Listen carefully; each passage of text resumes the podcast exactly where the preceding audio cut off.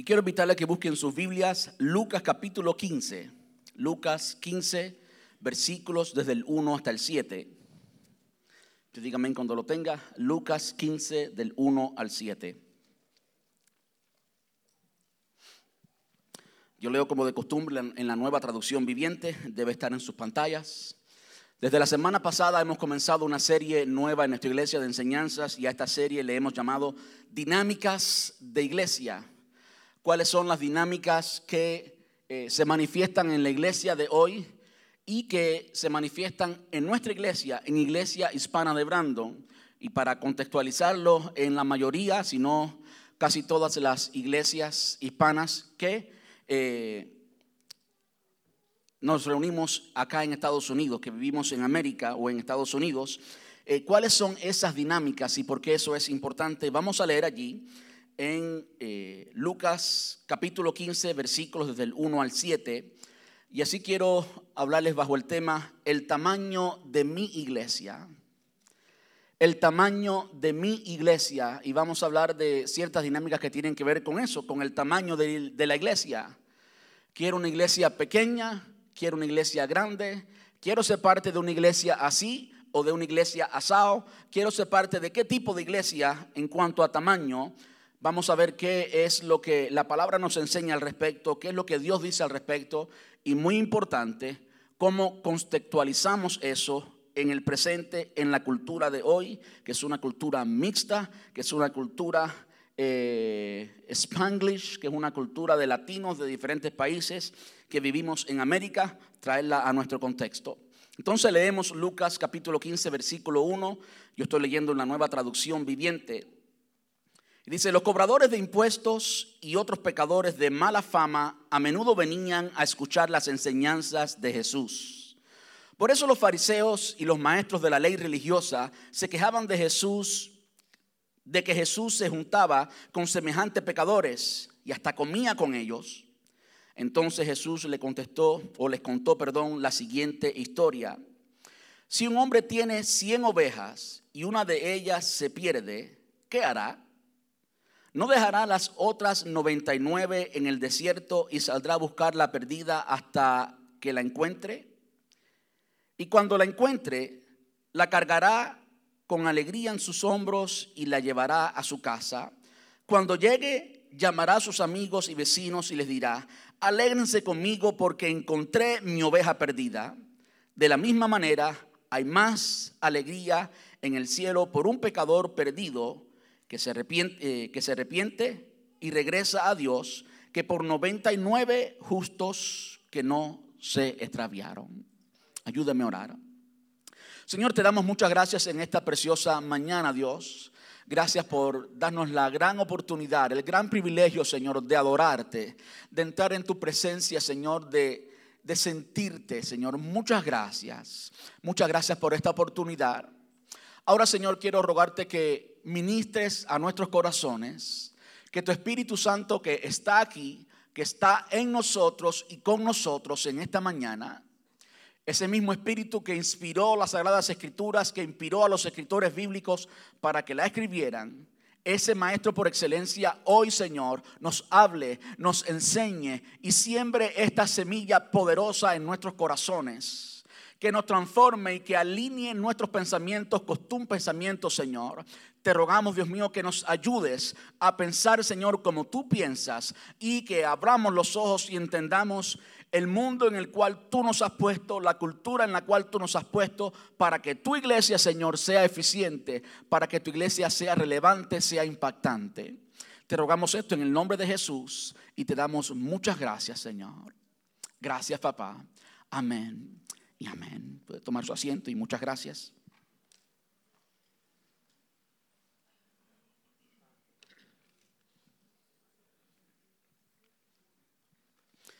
Como le decía la semana pasada, la iglesia, cualquier iglesia local, siempre es una subcultura, una subcultura, una fracción de la cultura que eh, forman las personas de esa iglesia.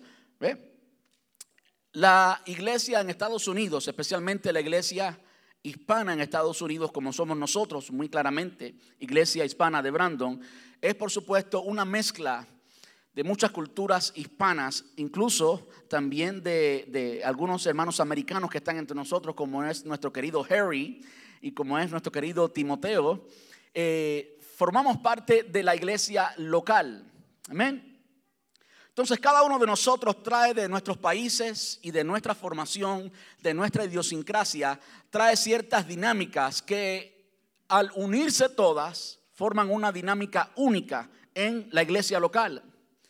Ahora lo importante es que eh, todas esas dinámicas juntas tenemos que traerlas y ponerlas a los pies de Cristo y dejar que la cultura del reino, no la cultura de una nación u otra y ni siquiera la cultura eh, eh, hispana en Estados Unidos, sino la cultura del reino sea quien gobierne la iglesia, porque eso es la iglesia, la iglesia es del Señor Jesús y por lo tanto no debe haber una cultura predominante en su cuerpo, en sus hijos, en la iglesia, debe ser la cultura del reino. Debe ser los principios, los valores, las dinámicas del reino. Entonces, una de las cosas que forman lo que nosotros experimentamos hoy como iglesia tiene que ver con el tamaño de la iglesia. Y vamos a ver ahorita que eso tiene mucho que ver en cómo esa iglesia hoy aquí en Estados Unidos, como la iglesia hispana de Brandon, por ejemplo, como muchas otras iglesias, es una mezcla de culturas al mismo tiempo, nos mezclamos con la cultura americana y cómo, cómo es que la cultura del reino de Dios puede afectar nuestras vidas de modo que seamos eficientes en alcanzar la gran, la gran comisión. ¿Qué tiene que ver la formación que tuvimos en nuestros países? las dinámicas que tuvimos en nuestros países eh, con nuestras iglesias, donde nacimos espiritualmente, donde crecimos espiritualmente. Primero yo quiero decir algo, no hay algo que marque más nuestras vidas, no hay algo que marque más nuestras vidas que nuestras experiencias en la niñez y en la juventud. ¿Sí o no? Yo puedo encontrarme hoy con cualquier amigo de la niñez y hace muchos años, hace 19 años que estoy viviendo en este país, en cuanto vea a esa persona, como hay una conexión única que posiblemente no la haya con muchos de ustedes, aunque los vea todas las semanas. ¿Sí o no? La formación que hemos tenido en nuestra niñez, en nuestra niñez absorbemos absolutamente todo y eso está formando quienes somos. De modo que al cada uno de nosotros venir de nuestros países y la formación que recibimos espiritualmente en cuanto a iglesia en esos países forman quienes somos hoy. Cuando digo que forman quienes somos, forman nuestra identidad, forman nuestro carácter, cómo pensamos, cómo analizamos la vida. Ahora, ¿cómo eso va a influir en la iglesia hoy? ¿Cómo eso puede ser algo que ayude al avance del Evangelio aquí y ahora? ¿O cómo eso puede ser algo que obstruya, que limite el avance del Evangelio aquí y ahora? Yo creo que es algo muy importante que identifiquemos esas dinámicas y que cambiemos las dinámicas que tengamos que cambiar para el avance del reino de los cielos. Amén. En el pasaje que leímos hoy, Lucas capítulo 15, versículos desde el 1 hasta el 7, hay una parábola, una parábola en la que el Señor le enseñó a los discípulos y a los escribas y fariseos, en este caso es a los escribas y fariseos, les enseñó ciertos valores del reino. Y cuando yo pienso en los valores del reino, estoy pensando en los valores y los principios que deben gobernar la iglesia hoy. Esos son los valores y principios de la iglesia. Es decir, la religión judía había aprendido ciertas cosas, algunas, por supuesto, ciertamente de Dios, habían recibido la palabra de Dios, habían recibido mandamientos de Dios. Por supuesto, el pueblo judío fue rico en muchas formas, pero al pasar del tiempo, ciertas tradiciones y ciertas dinámicas precisamente que tenían que ver con el legalismo afectaron cómo el pueblo judío llegaba a pensar, cómo el pueblo judío llegaba a ser en esencia. Cambiaron tanto lo que en un momento fue algo bueno, algo de Dios, algo totalmente divino, se cambió poco a poco, se transformó en un grupo de personas que eran totalmente religiosas, que eran en las palabras del Señor Jesús y no mis palabras, sepulcros blanqueados, personas que eran muy religiosos, pero que no tenían nada de Dios, aunque conocían mucho de Dios. Y yo espero que ninguno de nosotros quiera parecerse a ese tipo de persona. Amén. Yo no quiero ser un fariseo. Un cristiano está muy lejos de ser un fariseo. Lo cierto es que si nosotros eh, no, no, no nos adaptamos a lo que Dios quiere hacer con nuestra vida y dejamos que algunas, algunas costumbres y algunas dinámicas que no vienen de Dios gobiernen nuestra vida, eventualmente llegamos a ser como fariseos. Es por eso que hoy usted puede buscar en Google por qué los cristianos son y dejarlo en blanco. Y usted sabe que estadísticamente Google va a sugerir, o Google va a sugerir la palabra según las búsquedas que hayan hecho. Y usted pone en Google por qué los cristianos son tan ¿Cuál es la palabra que sale? Hipócritas. No sale la palabra bondadosos, no sale la palabra amorosos, no sale una palabra que describa realmente el cristianismo. El mundo, la perspectiva, la percepción que tiene el mundo es que somos hipócritas, de modo que estamos siendo, estamos siendo vistos, la percepción que tiene el mundo generalmente, por supuesto, de nosotros es una percepción de hipocresía. Yo quiero que la iglesia tiene que cambiar eso. Al menos cada uno de nosotros debe hacer lo que está a nuestro alcance para cambiar eso. ¿Sí o no? Es nuestra responsabilidad cambiar eso. Yo no quiero que me vean como un hipócrita. Yo quiero demostrar que soy diferente. Yo quiero, quiero demostrar que soy realmente un cristiano. Ahora, ¿qué tiene que ver todo eso con el tamaño de la iglesia? Vamos a dejar que la palabra de Dios nos hable acerca de esto. Cuando el Señor Jesús le estaba eh, explicando a los escribas y fariseos los principios del reino, algo totalmente nuevo para ellos, tan nuevo que el Señor Jesús en varias ocasiones, varias ocasiones, enseñando de esto, él decía, oísteis que fue dicho, ahí está todo lo de la ley, ¿verdad? Oísteis que fue dicho, pero yo os digo, entonces le da los principios del reino, ¿verdad que sí? Y esos principios del reino el Señor lo puso eh, en, las palabras más comunes. El Señor quiso ilustrarlo en la forma más fácil para que ellos entendieran exactamente cuál era el principio, cuál era el valor que ellos debían de aprender. Y ese es el caso con la parábola de la oveja perdida, lo que leímos al principio. El Señor estaba explicando un principio del reino en un contexto tan fácil de entender, de modo que todos entendieran y pudieran eventualmente aplicar ese principio que cambia la dinámica, que cambia la cultura que ellos necesitaban aprender.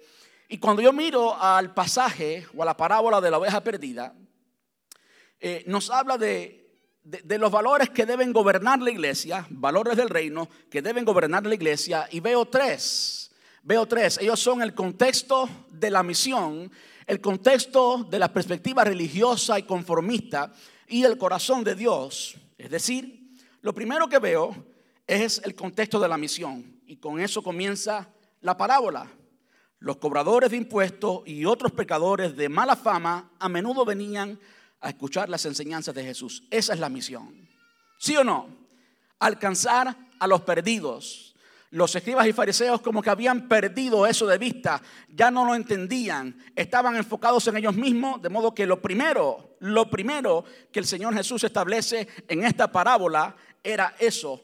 La iglesia existe para alcanzar al perdido y nunca podemos perder de vista eso. El día que cambiemos la mirada y nos miremos en el espejo y comencemos a mirarnos a nosotros mismos, va a ser el día que la iglesia es caracterizada por críticas, es el día que la iglesia va a ser caracterizada por chisme, es el día que la iglesia va a ser eh, afectada, va a ser enfermiza. ¿Por qué? Porque la misión es una y es alcanzar al perdido. Los ojos tienen que estar puestos hacia afuera, no hacia adentro. Eso es muy importante, el contexto de la misión. La misión es alcanzar a los pecadores. Después vemos el contexto de la perspectiva religiosa y conformista. Y mire esos adjetivos, religiosa y conformista. Si tú te estás convirtiendo en una persona religiosa y conformista, cuidado Cuidado. Si tú estás contento con vivir tantos años en el Evangelio y nunca haber bautizado a alguien, cuidado.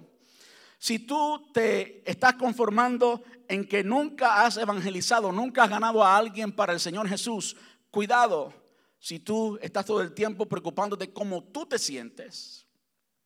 ¿Cómo, se, cómo debe ser la, la celebración, la reunión de la iglesia para ti?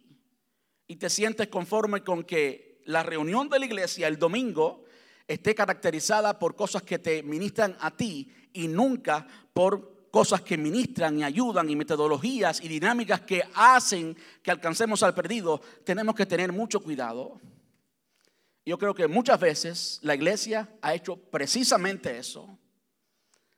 Muchas veces la iglesia ha hecho precisamente eso. Nos hemos enfocado en nuestra comodidad, nos hemos enfocado en cuanto a las dinámicas que existen en una iglesia, en cómo nosotros, los que ya somos cristianos, nos sentimos y nos hemos olvidado, de cierto modo, de cómo se sienten los que están afuera, de cómo podemos ¿Qué dinámicas debemos emplear para alcanzar los que están afuera? Ahora viene el contexto religioso. Dice, por eso los fariseos y los maestros de la ley religiosa se quejaban de que Jesús se juntaba con semejantes pecadores y hasta comía con ellos. Ahí está reflejado el pensamiento religioso, el pensamiento conformista. Debían haberse alegrado, ¿sí o no? De que Jesús, la luz, estaba en medio de las tinieblas Debían haberse alegrado que por un momento había contacto entre personas santas, en este caso Jesús, y los pecadores. Pero no, la vista de ellos estaba enfocada en ellos mismos. De modo que todo lo que podía ocurrir era una declaración legalista, era una declaración de juicio, era una declaración ciega, era una declaración enfocada en ellos mismos y no en los otros. ¿Cómo es que este hombre, siendo tan santo, como es que Jesús, siendo un maestro, come con semejantes pecadores? ¿Cómo es eso? Y por último vemos el corazón de Dios. Dice entonces Jesús le contestó la siguiente historia y dice, si un hombre tiene 100 ovejas y una de ellas se pierde, ¿qué hará? ¿No dejará las otras 99 en el desierto y saldrá a buscar la perdida hasta que la encuentre? Y cuando la encuentra, la cargará con alegría en sus hombros y la llevará a su casa. Cuando llegue, llamará a sus amigos y vecinos y les dirá, alégrense conmigo porque encontré a mi oveja perdida. De la misma manera, hay más alegría en el cielo por un pecador perdido que se arrepiente, que se arrepiente y regresa a Dios, que por 99 justos que no se han extraviado. Entonces quiero, quiero seguir el patrón de la parábola. Es decir, quiero hablar primero del contexto de la misión, quiero segundo hablar del contexto de la perspectiva religiosa y el conformismo, y después quiero que descubramos el corazón de Dios. Cuando miramos a la palabra de Dios en su totalidad, al Antiguo y Nuevo Testamento, y entendemos cuál es la misión de la iglesia, qué en realidad es la iglesia, eso nos trae a la luz ciertas cosas que deben marcar nuestras vidas. Una de ellas, por ejemplo, está en Efesios capítulo 1, versículo 4. Efesios capítulo 1, versículo 4. Y esto nos habla de la perspectiva de Dios de las personas que no son parte todavía de la iglesia, pero que desde antes de la fundación del mundo ya Él las escogió. Vamos a leerlo. Dice, incluso antes de haber hecho el mundo, Dios nos amó y nos eligió en Cristo para que seamos santos e intachables a sus ojos. Un pasaje que también vimos la semana pasada. ¿Qué está haciendo el apóstol Pablo aquí? Le está escribiendo a los cristianos de Éfeso, todos los cristianos que vivían en la ciudad de Éfeso, y les está diciendo eso, que antes de haber hecho el mundo, Dios nos amó y nos eligió en Cristo. ¿Verdad que sí? Ahora, eso significa, Jesús eh, había, había nacido 30 años de esto, antes de esto, ¿verdad que sí? Entonces, evidentemente, por supuesto, 40 años, 40 años antes que Jesús muriera en la cruz del Calvario y pagara por el pecado de ellos, ¿quiénes eran todas, todas estas personas que vivían en Éfeso? ¿Quiénes eran? eran pecadores, eran personas perdidas, eran personas que no tenían a Dios. ¿Y por qué les estoy hablando del tiempo? Porque Él usa el tiempo aquí para decirle a ellos algo importante, que desde antes de la creación del mundo, está hablando de tiempo, ya Dios los había escogido a ellos, que en ese momento eran cristianos, ¿verdad que sí? Entonces, eso pone en perspectiva que hay muchas personas que están a tu alrededor y mi alrededor que todavía no son, en nuestros ojos, todavía no se reúnen en una iglesia, todavía no han pasado por el proceso de arrepentimiento, bautismo y demás elementos que forman parte de la vida cristiana, pero ya el Señor los ha escogido, ya el Señor los ha elegido.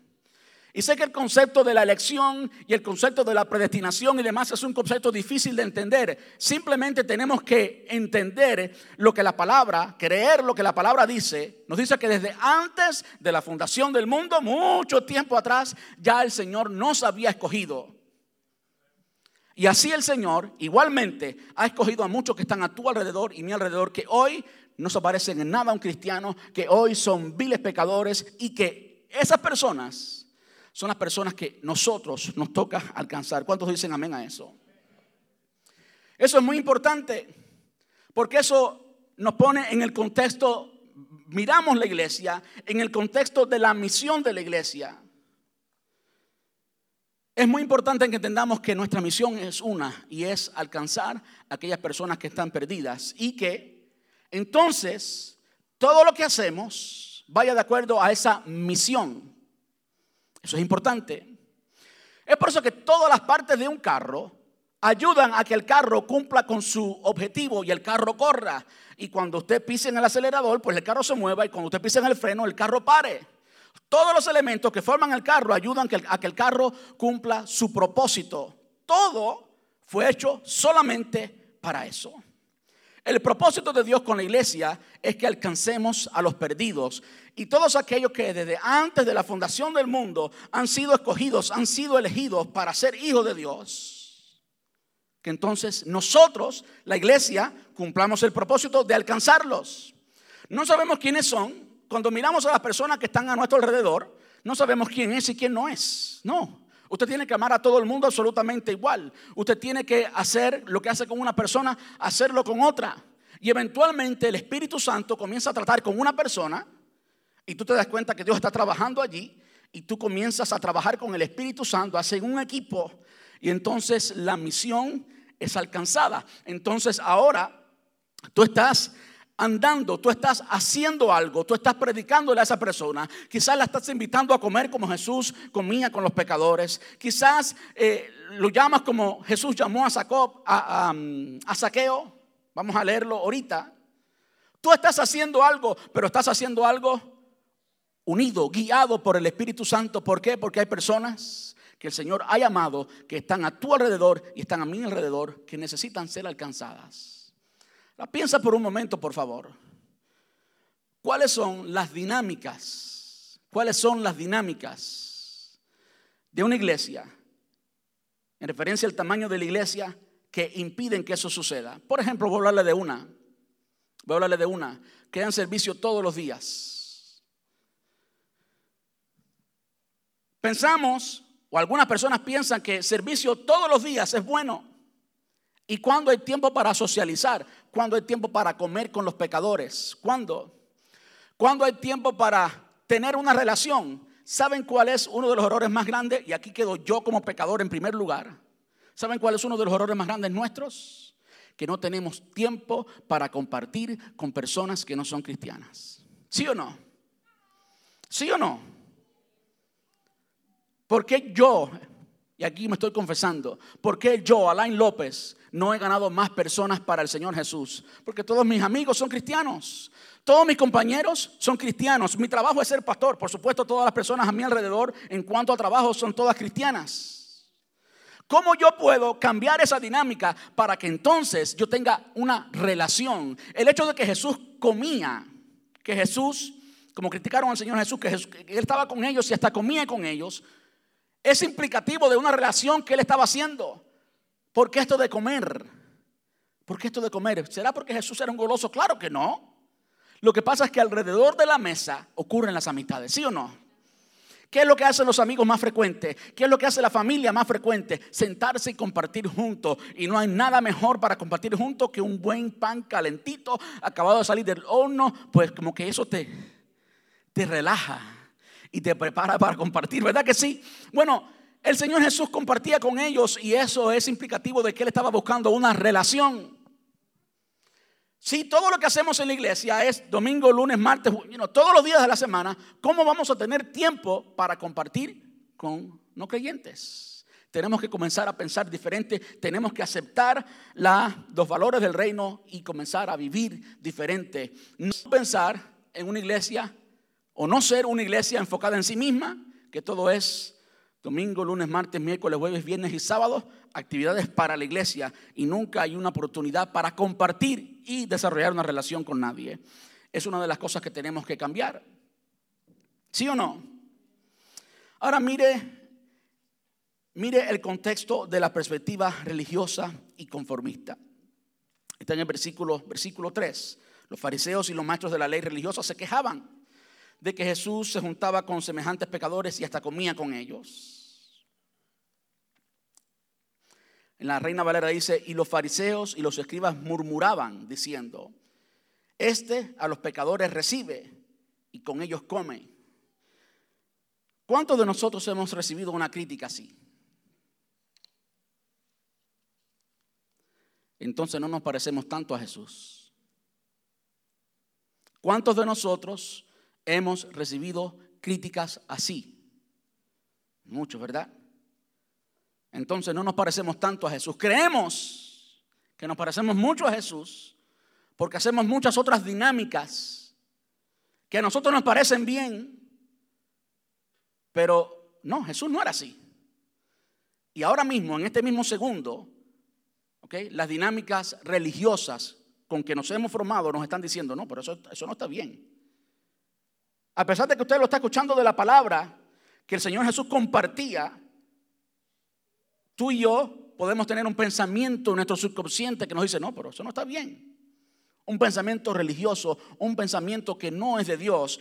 Incluso antes de haber, eh, perdón. Por eso los fariseos, y eh, los fariseos y los maestros de la ley religiosa se quejaban de que Jesús se juntaba con semejantes pecadores y hasta comía con ellos. Murmuraban diciendo, este a los pecadores recibe y con ellos come. ¿Qué tenemos que entender? ¿Qué tenemos que entender antes que todas las cosas? Tenemos que entender la naturaleza de la iglesia. Tenemos que entender que la iglesia es divina y es espiritual. Nadie puede entrar a la iglesia simplemente por métodos humanos. Hay personas que pueden estar en, medio nuestro, hay personas que pueden reunirse todos los domingos y no ser cristianos, aunque anden con Biblia debajo del brazo, aunque se vistan con corbata y parezcan más cristianos que el mismo pastor. No es cristiano, porque la iglesia es divina y es espiritual. Y no solamente divina y es espiritual, sino que quien la edifica es el Señor Jesús. Y cuando pensamos en la iglesia, el Señor llama a personas que son pecadores y los salva. Y a veces esas personas que son pecadores no lucen estar pecadores. A veces, a veces, y solamente a veces, esas personas lucen más cristianos que los mismos cristianos. Y el ejemplo clave de todo esto está en Juan capítulo 3. Juan capítulo 3. Y es nuestro querido Nick, Nicodemo. Nicodemo era alguien que era un maestro de la ley conocía mucho de Dios. Era alguien justo, de cierto modo. Era alguien moral. Era alguien religioso. Era alguien que vivía. Su trabajo era vivir para el templo. Sin embargo, estaba lejos de Dios. Y por eso le pregunta el Señor Jesús, ¿cómo puedo ser salvo? ¿Cómo puedo entrar en el reino de los cielos? Jesús le responde, Juan capítulo 3, versículo 5. Jesús le contestó, te digo la verdad, nadie puede entrar en el reino de Dios si no nace de agua y del Espíritu. El ser humano solo puede eh, reproducir vida humana, pero la vida espiritual nace del Espíritu Santo. Entonces la iglesia es un cuerpo espiritual de personas que han nacido de nuevo, de personas que han tenido un nacimiento espiritual, de personas que han tenido un encuentro con Dios y ahora, ahora es un ser espiritual nuevo. Ese es el contexto en el cual el apóstol Pablo dijo que las cosas viejas pasaron y todas son hechas nuevas. Si alguno está en Cristo, nueva criatura es, las cosas viejas pasaron y aquí todas son hechas nuevas. El contexto es ese, es alguien que ha sido transformado, es alguien que ha sido cambiado y que ahora es una nueva criatura, una criatura espiritual. Entonces, no hay formas que el hombre pueda hacer por el esfuerzo humano que la iglesia crezca desde ese punto de vista. Es decir, no hay hombre que pueda usar los mecanismos y las dinámicas que quiera usar para producir que una persona nazca espiritualmente. Dios tiene que intervenir. Dios tiene que cambiar la persona. Tiene que haber un encuentro personal entre esa persona y Dios. Tiene que haber una conversión. Aquí le estaba diciendo el Señor esto a Nicodemo, un religioso. En el capítulo siguiente, Juan capítulo 4, el Señor se encuentra con una mujer eh, pecadora, con una mujer de Samaria, con una mujer que las mismas palabras del Señor Jesús había tenido cinco maridos, pero el que tenía en ese momento no era su marido. Y el Señor le dice lo mismo. Quiere decir que ambos están igualmente perdidos. El religioso moral como la inmoral no religiosa estaban igualmente perdidos. Porque todos somos pecadores y necesitamos un Salvador. Y no hay nada que nuestras acciones puedan hacer si no hemos reconocido la justicia de Cristo y no hemos tenido un encuentro real y personal con Él. Amén. Lo otro que quiero que miremos, ya hemos visto que la iglesia es divina y es espiritual no puede ser producida meramente por el esfuerzo humano, por dinámicas humanas. Tiene que haber un encuentro real, tiene que haber un nacimiento de Dios. Y vamos a ver ahora que quien produce eso es por supuesto el Señor Jesús. La primera vez que la palabra iglesia aparece en su Biblia está en Mateo capítulo 16, versículo 18. El Señor está hablando con el apóstol Pedro. En varias ocasiones he hablado de ese pasaje aquí. El Señor le dice a Pedro, y yo también te digo que tú eres Pedro, y sobre esta roca edificaré mi iglesia. ¿Qué está diciendo el Señor Jesús? Que Él edificará su iglesia. ¿Quién edifica la iglesia? Jesús. El hombre puede hacer muchas cosas para que hayan mil personas en un edificio, pero quien edifica pueden ser los mil o los 500 o los 200 es Jesús. De modo que pueden haber, puede haber una congregación de mil personas, pero una iglesia solamente de 100. La iglesia es un cuerpo espiritual, es un cuerpo elegido por Dios, es un cuerpo a quien Dios edifica. Hoy, estamos hablando de hoy, del presente. ¿Y qué tiene que ver eso con una iglesia grande, con una iglesia pequeña? Bueno, tiene mucho que ver. Les voy a decir por qué. Tenemos que entender la naturaleza de la iglesia. Cuando el Señor Jesús te transformó, te cambió, te hizo un hijo de Él, una hija de Él, tú llegas a ser parte de qué? Del cuerpo de Cristo. Eso es la iglesia, el cuerpo de Cristo. Él es la cabeza y nosotros somos el cuerpo. Pero usted no está inerte en el cuerpo de Cristo sin hacer nada, no. Usted tiene vida, usted tiene la vida de Dios, usted tiene una vida espiritual, usted está conectado a Dios, usted tiene una relación con Dios, ¿sí o no? Pero al mismo tiempo, usted tiene una mente que ha sido formada, usted tiene hábitos, hablando de dinámicas, que han sido formados en su niñez. De modo que a veces uno está peleando. Alguien ha dicho que nosotros, los cristianos, somos como un carro con dos timones. Uno eres tú, tu carne, tu personalidad, tus preceptos, tus principios, tu formación, quien tú eres naturalmente. Y el otro es el Espíritu Santo. Y pues tú tienes que ceder a que el Espíritu Santo sea quien guíe tu vida. Cuando el Espíritu Santo no tiene la libertad, tú no cedes y Él no tiene la libertad de guiar tu vida, pues naturalmente quien va a guiar eres tú, quien va a tomar decisiones eres tú, quien va a decir eh, y sentir y demás eres tú, tú eres quien va a guiar eh, tu carro, el barco de tu vida. ¿Qué tiene que ver eso con el tamaño de la iglesia? Bueno, tiene mucho que ver. Tiene mucho que ver porque la formación que tú tuviste va a gobernar muchas veces tu vida. Gran parte de los, de los eh, que yo oigo que las personas dicen es, yo quiero una iglesia así, porque en esa iglesia, y cuando me dicen así, se están refiriendo a la iglesia en la que nació. ¿Sí o no? Yo quiero una iglesia así, la memoria va atrás a la iglesia, esa es la imagen que ellos tienen de iglesia. Pero yo quiero decirle algo, hay una imagen mayor y más autoritativa de iglesia y es lo que Jesús quiere de la iglesia es la descripción que la palabra le da a la iglesia, que somos el cuerpo de Cristo y que sí el Señor nos da ciertas directivas, ciertos valores, ciertos principios, pero quienes los ejecutamos somos nosotros, ¿verdad que sí? Entonces la iglesia como el cuerpo de Cristo está formada por cada uno de nosotros y recibimos dirección de Él, pero ¿quién ejecuta?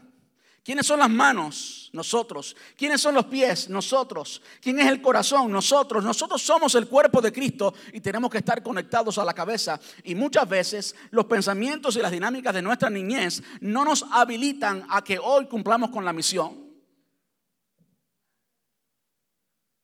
No nos adaptamos. No queremos adaptarnos, queremos vivir con los conceptos y los preceptos del ayer que no son prácticos en el día de hoy y entonces vivimos frustrados, sentados con las manos cruzadas y pensando que todo el mundo está mal y que nosotros estamos bien, pero está todo el mundo mal, la iglesia como que no puede avanzar. ¿Por qué?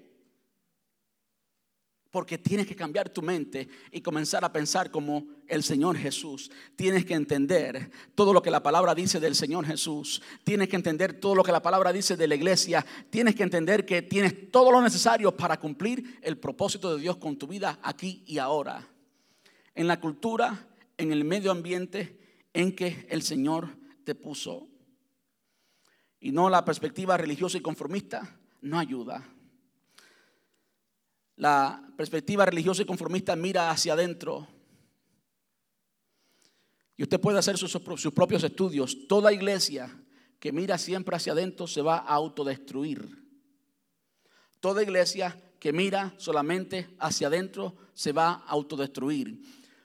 ¿Cómo eso, cómo eso luce en dinámicas? Si todas las dinámicas de la iglesia son para la iglesia, si no hay eventos para alcanzar a los otros, si no hay estructuras para alcanzar a los otros, aún en el servicio del domingo. Yo compartía de esto con los eh, aprendices de grupo en el entrenamiento que tuvimos hace dos semanas atrás. Si todo lo que hacemos el domingo está enfocado en nosotros, estamos mirando hacia adentro y no estamos mirando hacia afuera. Cualquier persona, cualquiera de nosotros, yo nací no nací en un hogar cristiano, nací en un hospital, pero me crié en un hogar cristiano.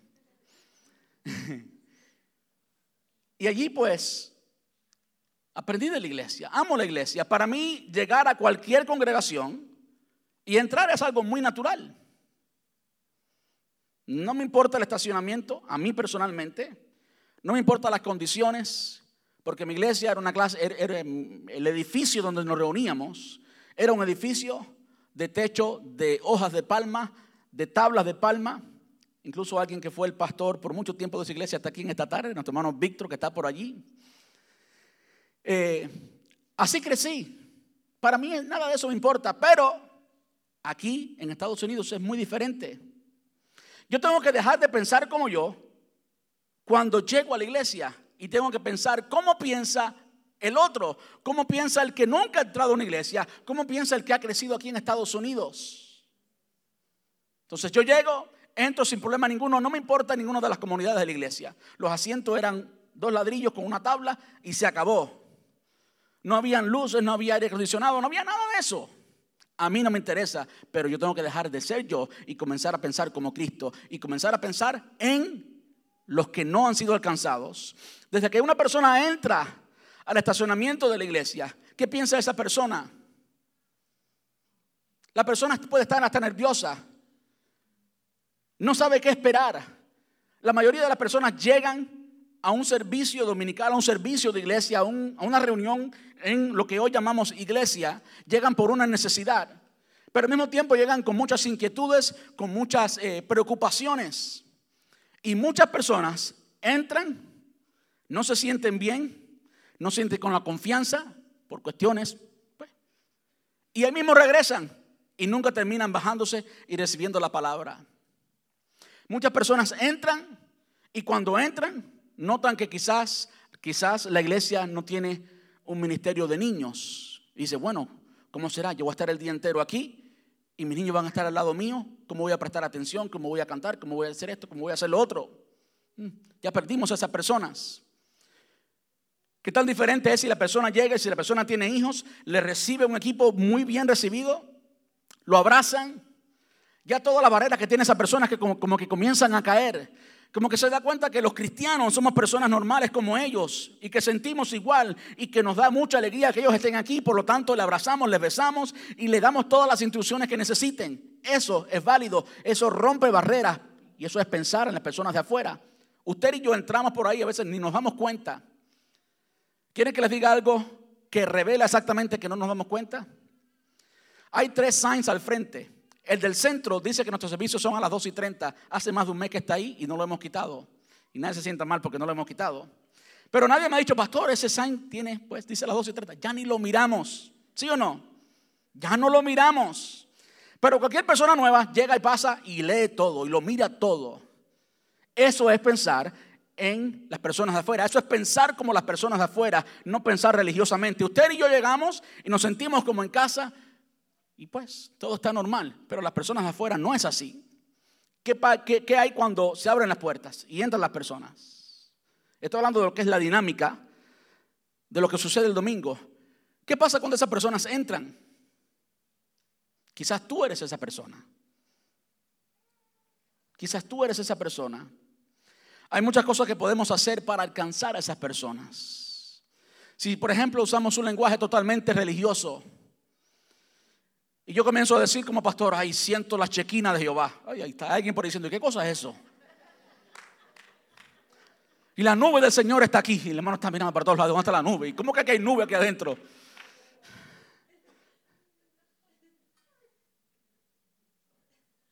¿Se dan cuenta como un lenguaje religioso puede asustar a alguien? Cualquiera sale corriendo, aquí hay nube y aquí hay qué cosa. No, no.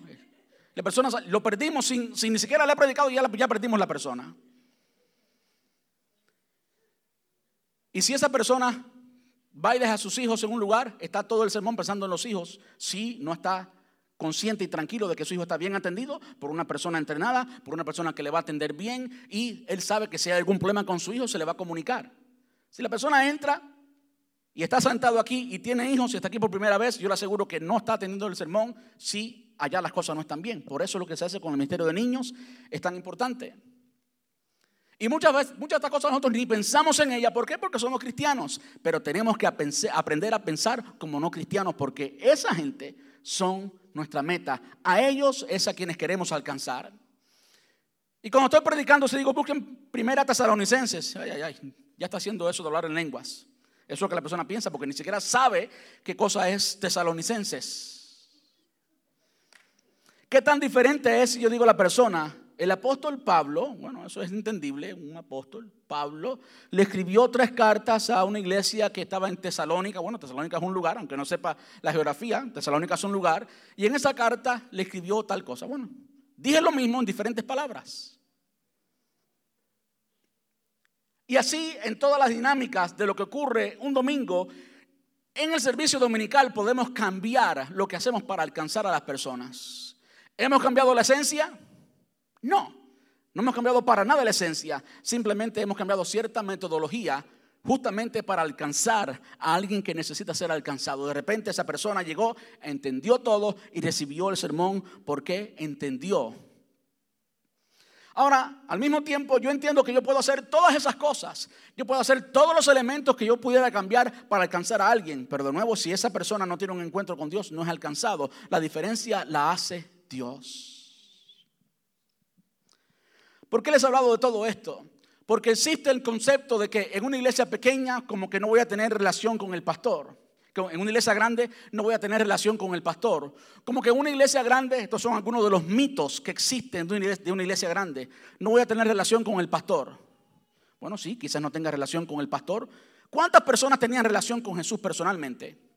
¿Cuántos de ustedes pueden ponerse de pie ahora mismo y mencionarme el nombre de los doce discípulos, de los doce apóstoles?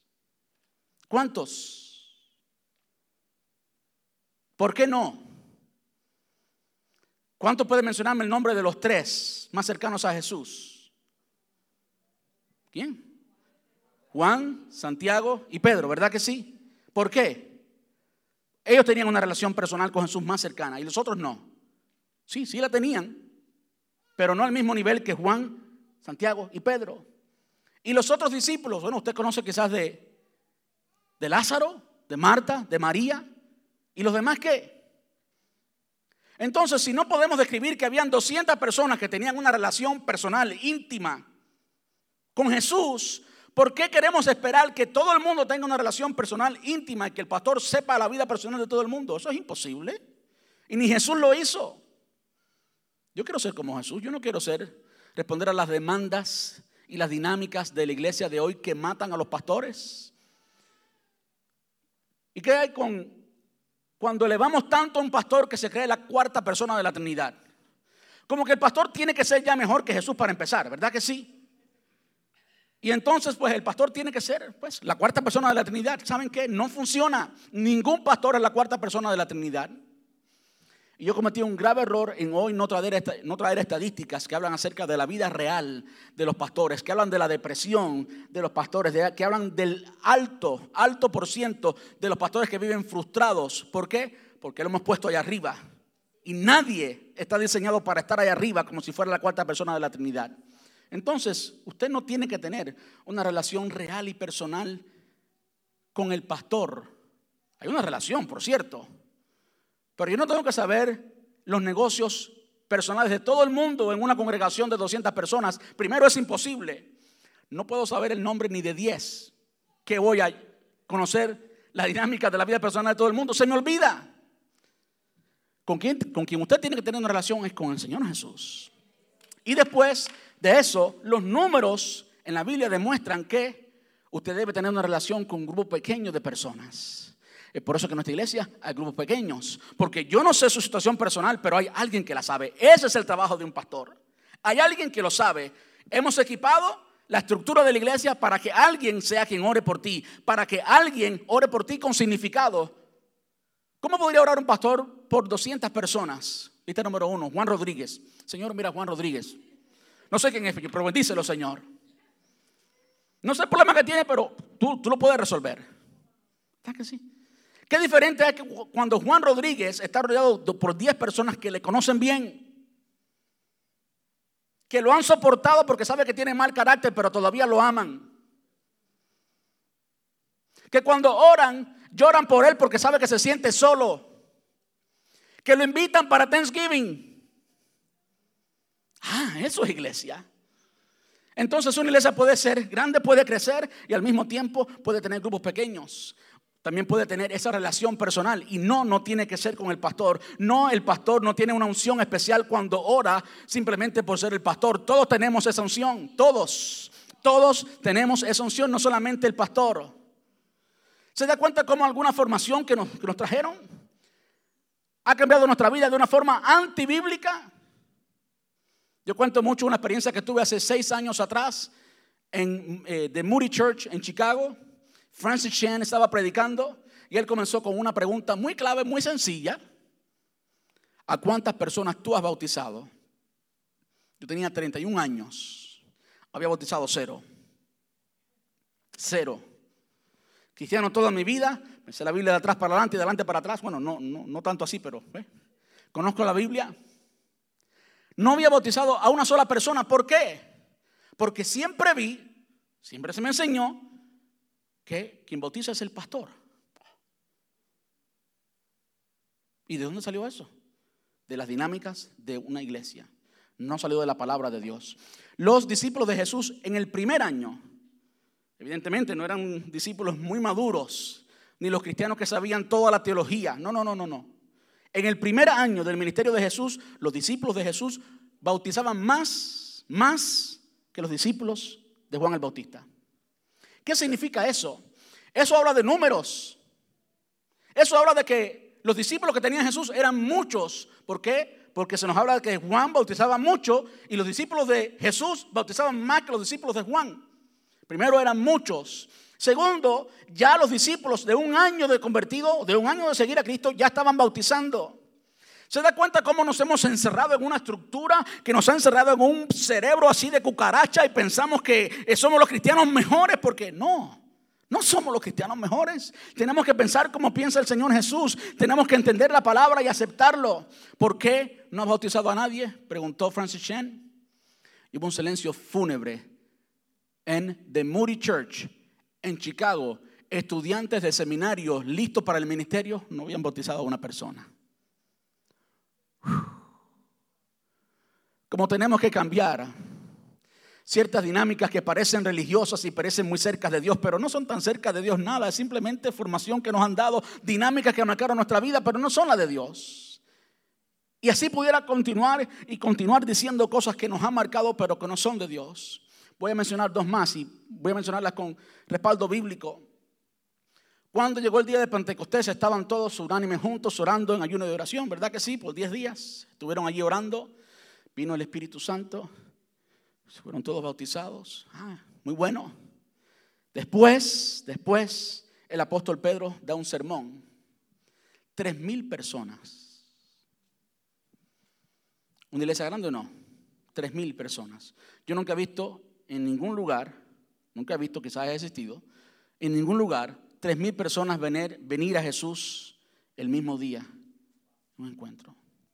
Lo más importante es entender que esos tres mil fueron bautizados. Ningún pastor, por mejor que sea, puede bautizar tres mil personas y se dicen artritis. No sé artritis, pero si algún atrofio muscular debía correr ahí después de bautizar a tres mil personas. Quiere decir que había muchas personas bautizando. Y después cinco mil. Entonces cuando vemos en el libro de los Hechos que primero tres mil, después cinco mil, creemos que la iglesia creció. Todos esos, esos creyentes recibían seguimiento. Todos esos creyentes tenían, estaban conectados con la iglesia. La iglesia creció y entonces comenzaron los problemas de la iglesia grande. Y las viudas de los que habían venido a Jerusalén eran menos atendidas que las otras viudas. Y entonces surge los famosos eh, diáconos, que el trabajo de los diáconos no era hacer reuniones y mandar, era servir. Pero eh, ese era el trabajo de los diáconos. Y la iglesia comienza a responder a los problemas que vienen con la iglesia. Yo quiero decirle algo. Todo problema que cualquier iglesia local enfrente en alcanzar al perdido es un problema digno de alcanzar. Y no, no podemos, bajo ninguna excusa de comodidad personal y de conformidad personal, sacrificar que alcancemos a los perdidos. Yo lo siento mucho, pero yo no quiero una iglesia así. Jesús no quiere una iglesia así. Por lo tanto, yo no quiero una iglesia así porque yo la única iglesia que quiero es la de Jesús. Amén. ¿Cuál es el tamaño que debe tener una iglesia? Lo he puesto en todos los slides que, que han sido parte de hoy. Toda iglesia es pequeña, es pequeña mientras que afuera haya un alma que salvar. Toda iglesia es pequeña mientras que afuera haya un alma que salvar. Piénselo. Piénselo. La mega iglesia más grande de Estados Unidos puede ser pequeña comparada con su ciudad. Sí, yo tengo mucho deseo de que en nuestra área, al este de la bahía de Tampa, hayan muchas, no solamente una, no solamente la nuestra, que hayan muchas mega iglesias hispanas. ¿Por qué? Porque hay muchos hispanos que alcanzar. Yo creo que Dios está en ese negocio. Yo creo que Dios quiere eso. Lo que falta es nuestra disposición. Lo que falta es cambiar nuestra mentalidad. Lo que falta es cambiar nuestras dinámicas. Pero yo creo que Dios está todavía en el negocio de salvar y buscar a lo que está perdido. Quiero que vaya conmigo a los últimos versículos, versículos desde el 3 hasta el 7, y veamos el corazón de Dios en esto. Dice entonces Jesús le contestó o le contó la siguiente historia. Si un hombre tiene 100 ovejas y una de ellas se pierde, ¿qué hará?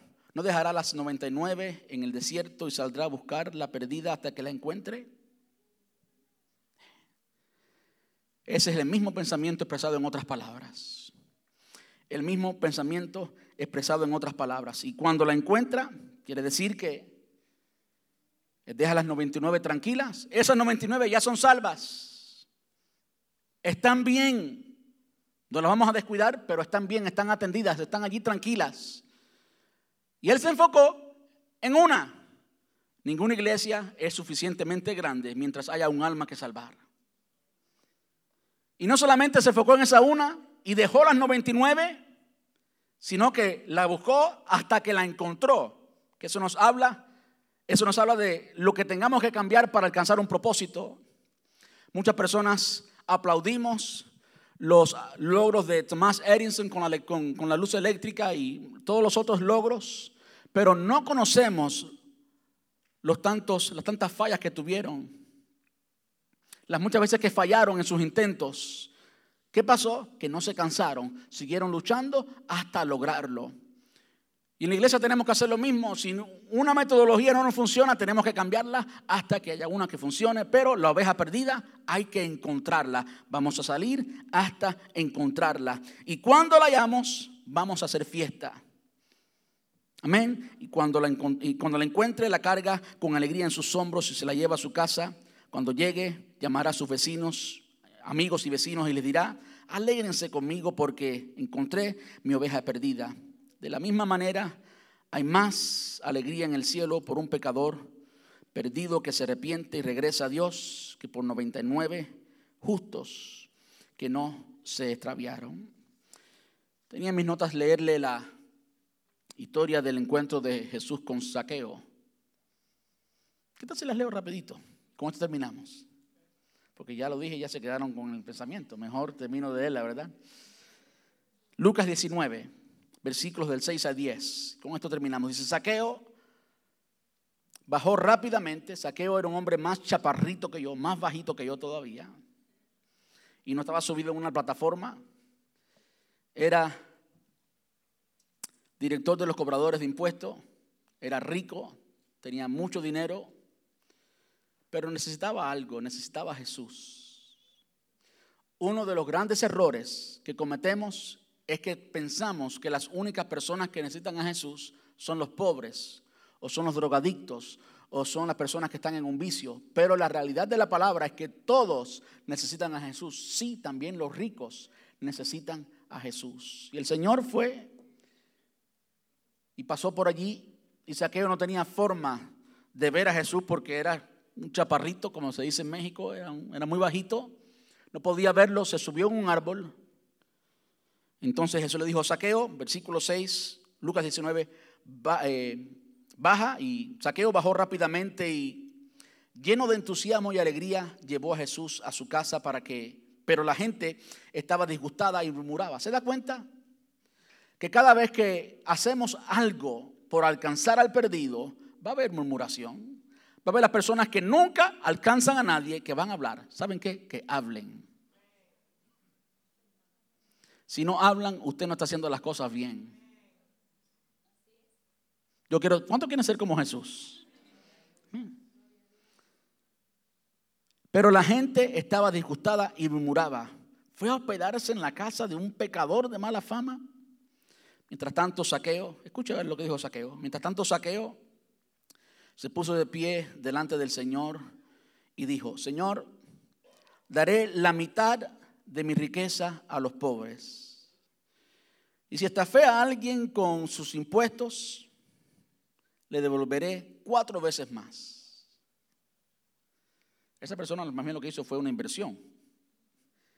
Le devolvió cuatro veces más. 400%. Hmm. Jesús respondió, la salvación ha venido hoy a esta casa porque este hombre ha demostrado ser un verdadero hijo de Abraham. Pues el Hijo del Hombre vino a buscar y salvar los que están perdidos. Vamos a estar puestos en pie.